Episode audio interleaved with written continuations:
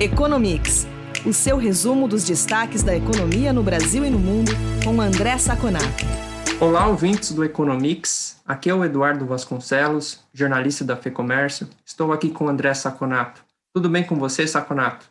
Olá, Edu, tudo bem? Olá para os nossos ouvintes também. Saconato, o governo federal registrou déficit primário de 743 bilhões de reais no ano passado. Foi um rombo recorde. Para a gente ter ideia da dimensão desse número, desde 2014 o governo registra déficit primário, que é a situação na qual o gasto público supera a arrecadação de impostos. Mas o resultado de 2020 sozinho é maior do que os rombos de 2014 a 2019 somados. E isso se deve, é claro, aos gastos para atenuar os danos da pandemia no ano passado. De qualquer forma, como você vê o resultado das contas do governo? Olha, Edu, se nós olharmos o número em si, é um número assustador. Quando você falou, ele é quase 700% maior do que o déficit do ano passado, que não chegou a 100 bi. Esse 743 bi, por outro lado, ele está abaixo do que se previa no começo do ano. Prevíamos um déficit, o mercado previa né, um déficit de 831 bilhões de reais. Algumas despesas que não vieram, que não foram efetivadas em alguns programas, mas uma recuperação razoável no segundo semestre, fez com que a gente tivesse essa queda de quase 100 bi no déficit. E vale também qualificar esse déficit. Só para a gente ter uma ideia, para o nosso ouvinte ter uma ideia, os gastos totais com a pandemia do Tesouro foram de 540 bilhões de dólares, de reais.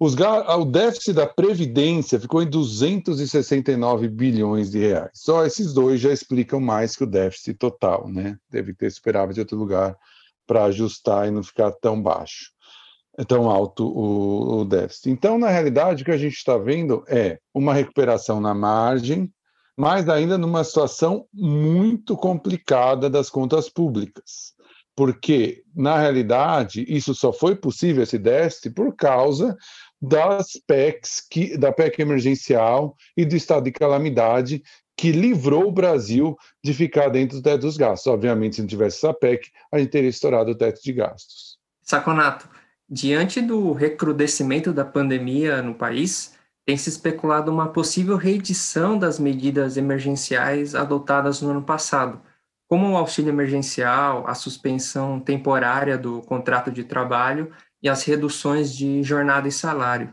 É, você vê o governo trazendo essas medidas de volta? E se sim, como isso poderia ser feito, já que a gente acabou de falar da questão fiscal que não é nada confortável? Olha, Edu, só tem uma maneira do governo trazer de novo esses pacotes, que vem ganhando apoio político cada vez maior por conta do aumento dos casos de Covid e dessa nova cepa que começou é, em Manaus e que já mostra resultados em Minas e Rio muito, muito ruins. Por enquanto, os outros estados ainda estão relativamente estáveis em relação a óbitos e casos, o que não justifica ainda um fechamento, um lockdown maior desses locais. Se acaso isso acontecer, se essa piora for para outros estados, você vai ter um fechamento de novo do comércio, principalmente dos serviços que continuam fechados, e isso vai gerar um problema econômico. E aí o governo vai ter que entrar novamente é, ajudando as pessoas, fazendo algum programa de apoio, não tem como fugir disso. Agora, só existe uma maneira de fazer isso, é se você conseguir estender por pelo menos mais seis meses a PEC emergencial. Para quem não sabe, a PEC emergencial é, permite que o governo gaste mais do que ele deveria e permite que o governo fure o teto de gastos. O teto de gastos, também para quem não conhece, é que o governo só pode gastar o que ele gastou no ano passado, né? mais a inflação. Obviamente, o ano de 2022 não vai levar, 2021 não vai levar em consideração 2020 foi uma extraordinário. Você vem com a inflação em cima de 2019 e inflação em cima de 2020. Ou seja, só isso já seria um grande arroxo fiscal para trazer esse déficit de 743, como nós dissemos, para alguma coisa próxima de 100 bi. De qualquer maneira, se o governo quiser fazer sem furar o teto do gastos, e se furar o teto do gastos, acabou o governo, na verdade é o único esteio que ele tem econômico, ele vai ter que apelar para que o auxílio emergência, para que a PEC emergencial valha por mais seis meses. E eu acho que isso é bem possível, sim. Saconato, Vamos falar um pouco sobre a questão do emprego no Brasil. De acordo com o Cadastro Geral de Empregados e Desempregados, o CAGED, no ano passado o país criou 142.690 vagas formais de trabalho. E 2020 foi o terceiro ano seguido de geração de empregos com carteira assinada. Além disso, nós também temos os dados da PNAD do IBGE. Essa pesquisa, que é mais abrangente, não se limita só às vagas formais, mostra que em novembro do ano passado, a taxa de desemprego ficou em 14,1%, o que corresponde a 14 milhões de brasileiros desempregados. Qual é a perspectiva para o mercado de trabalho no país, de forma geral? Olha, para a gente analisar a perspectiva do mercado de trabalho, a gente tem que vamos um pouquinho mais a fundo nesses números. Se você fala, poxa, o Brasil criou 142 mil, quase 142.700 é, mil postos de trabalho, né? Em 2020, no meio de uma pandemia, né? Tudo parece uma coisa absurda.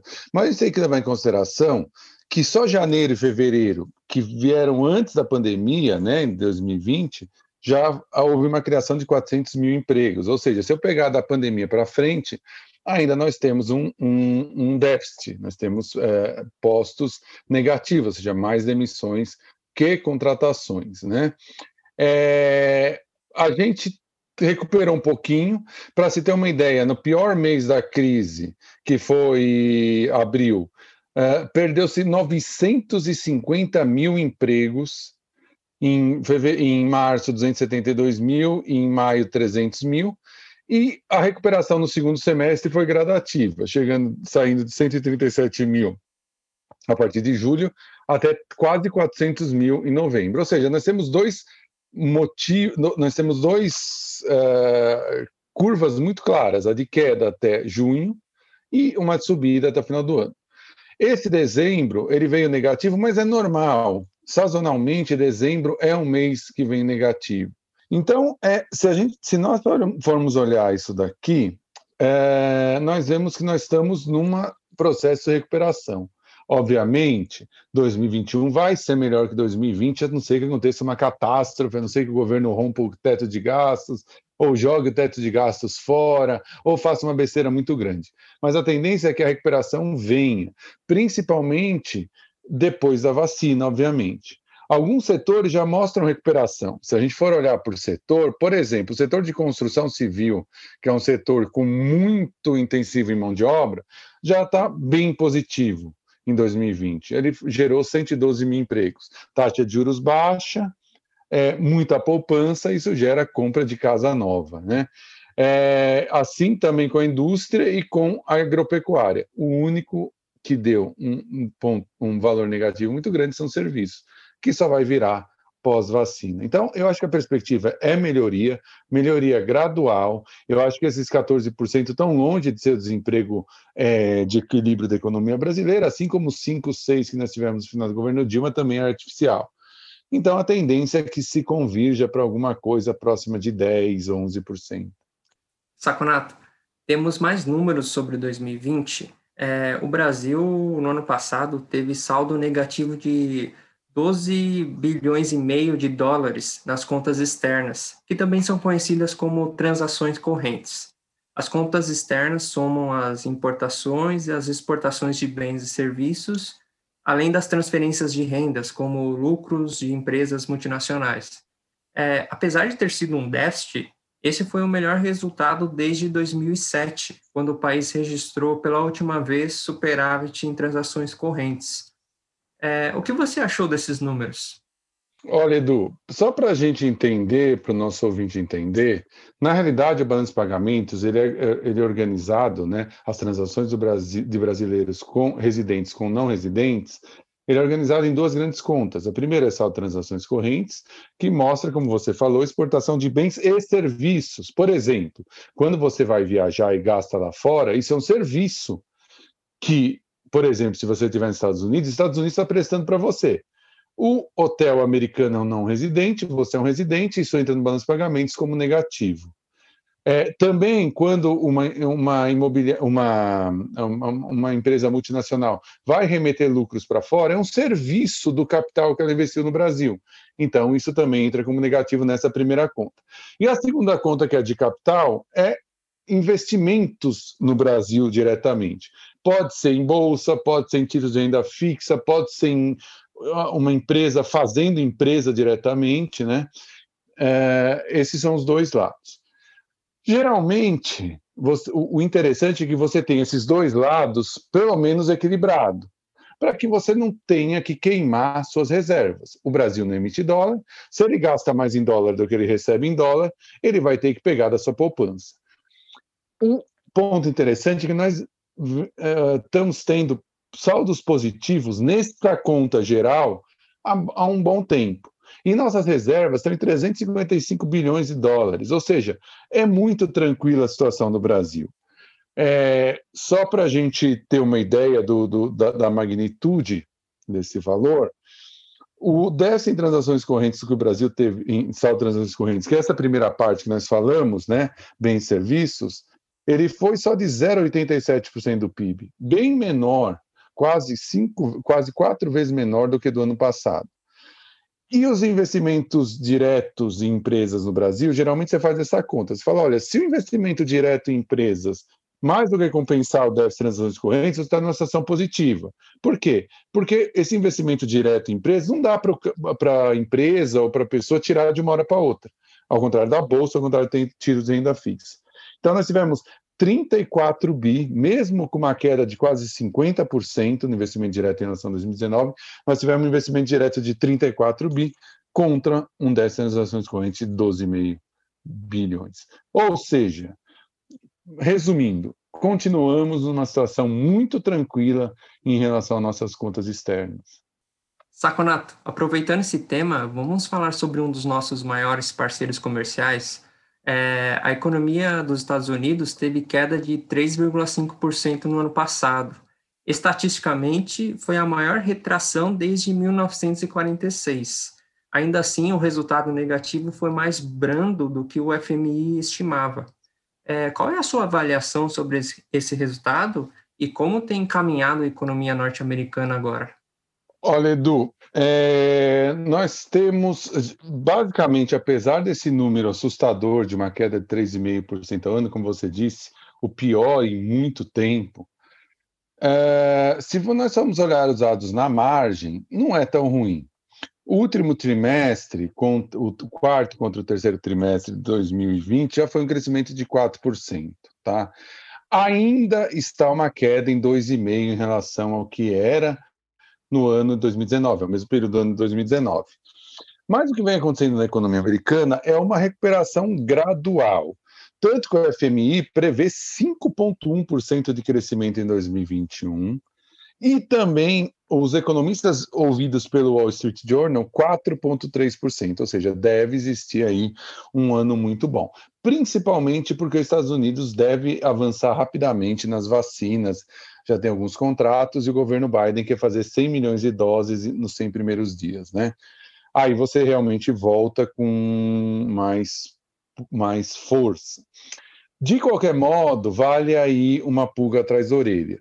Esse aumento no terceiro trimestre, no quarto trimestre, ele ocorreu mais em outubro e novembro e já desacelerou em dezembro. Há uma tendência de reversão por causa do recrudescimento da pandemia nos Estados Unidos e de fechamentos mais severos na Califórnia e Nova York, que são os, os estados mais ricos e mais importantes da federação. Então, se por um lado você tem coisas muito positivas, ou seja, as pessoas estão com muita poupança, né? É, você tem a possibilidade da vacina ajudar e você tem uma retomada da economia. Por outro lado, essa retomada está muito fraca e o mercado de trabalho não consegue acompanhar. O mercado de trabalho continua ruim nos Estados Unidos, continua o número de auxílios de emprego continua subindo. Isso mostra uma coisa que nós já sabíamos: é, os setores intensivos em mão de obra estão sofrendo mais nessa pandemia. E aí eu, a gente pode citar que o setor de serviços é basicamente mão de obra intensiva. Bom, e na esteira desse arrefecimento do crescimento nos últimos meses da economia americana, no último mês mais precisamente, o presidente do Fed, Jerome Powell, é, mostrou que no seu comunicado pós-decisão de manter a taxa de juros constante, o, o Banco Central americano vai continuar enchendo o mercado de moeda. Eles acham que a economia não está madura o suficiente para viver sozinha, para se criar sozinha, pelo menos até a vacina. Então, continua o tal do forward guidance, ou seja, não vai ter aumento de juros tão cedo, e também a flexibilização monetária vai continuar. Esperemos uma grande quantidade de dinheiro no mercado e o Brasil deveria aproveitar. Se fizer reformas, se levar a, a sério o gasto fiscal, parte desse dinheiro pode ser investido no Brasil, coisa que não vem ocorrendo até então. Saconato, alguns episódios a gente comentou sobre o plano quinquenal do Partido Comunista da China, que define diretrizes para os próximos cinco anos naquele país. Uma das deliberações do último congresso, realizada no final do ano passado, é, diz respeito a não perseguir mais taxas de crescimento econômico. Você comentou comigo em off que, na verdade, isso está relacionado a fundamentos macroeconômicos da China. É, você poderia nos explicar o que ocorre por lá, por favor? Claro, Edu, claro. A China está com um problema muito sério de dívida pública. Alguns analistas que eu conversei, que estão ali na China, em Hong Kong, estimam que a dívida pública da China, se você somar os bancos locais, né, que são pertencentes ao Estado, das províncias, mais as empresas pertencentes ao Estado, que eles chamam de SOEs, né, State Owned Enterprise, e o governo central, essa dívida chega a 300% do PIB muito maior do que todos os países na mesma condição de desenvolvimento. Então, por que, que a China não quer colocar uma meta de crescimento, mesmo com o FMI prevendo que ela vai crescer 8, 8,5% no ano? Porque se ela coloca uma meta de crescimento e essa meta de crescimento é uma meta ousada, as províncias começam a querer, têm que crescer, né? são obrigadas a crescer de uma maneira mais forte. E, isso, e elas vão fazer isso é, pressionando por mais dívida, pressionando por mais dinheiro, pressionando por mais recursos. Então, para que não haja essa pressão para aumento dessa dívida geral, a, o governo chinês não colocou um, um objetivo de crescimento esse ano. E isso é interessante para nosso ouvinte perceber que a China vem acumulando graves desequilíbrios. Né? Nós, nós estamos falando nesses últimos é, podcasts. É óbvio que a China tem muito para crescer ainda só com o mercado interno, né? Isso não há dúvida. Então tem um crescimento contratado aí, mas esse, essa dinâmica não vai se manter no longo prazo. Uma, porque você precisa melhorar a sua parte tecnológica, você precisa do setor privado, e já tem rusgas em setor privado e o setor público.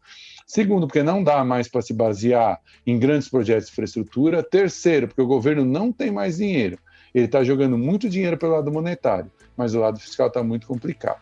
Vamos acompanhar esse movimento da China, porque em termos de crescimento a longo prazo ele pode ter um efeito muito perverso. Saconato, é isso por essa edição. Obrigado pela entrevista e a gente volta a se falar na semana que vem em mais um episódio do Economics. Obrigado, Edu. Obrigado aos nossos ouvintes e nos falamos novamente a semana que vem.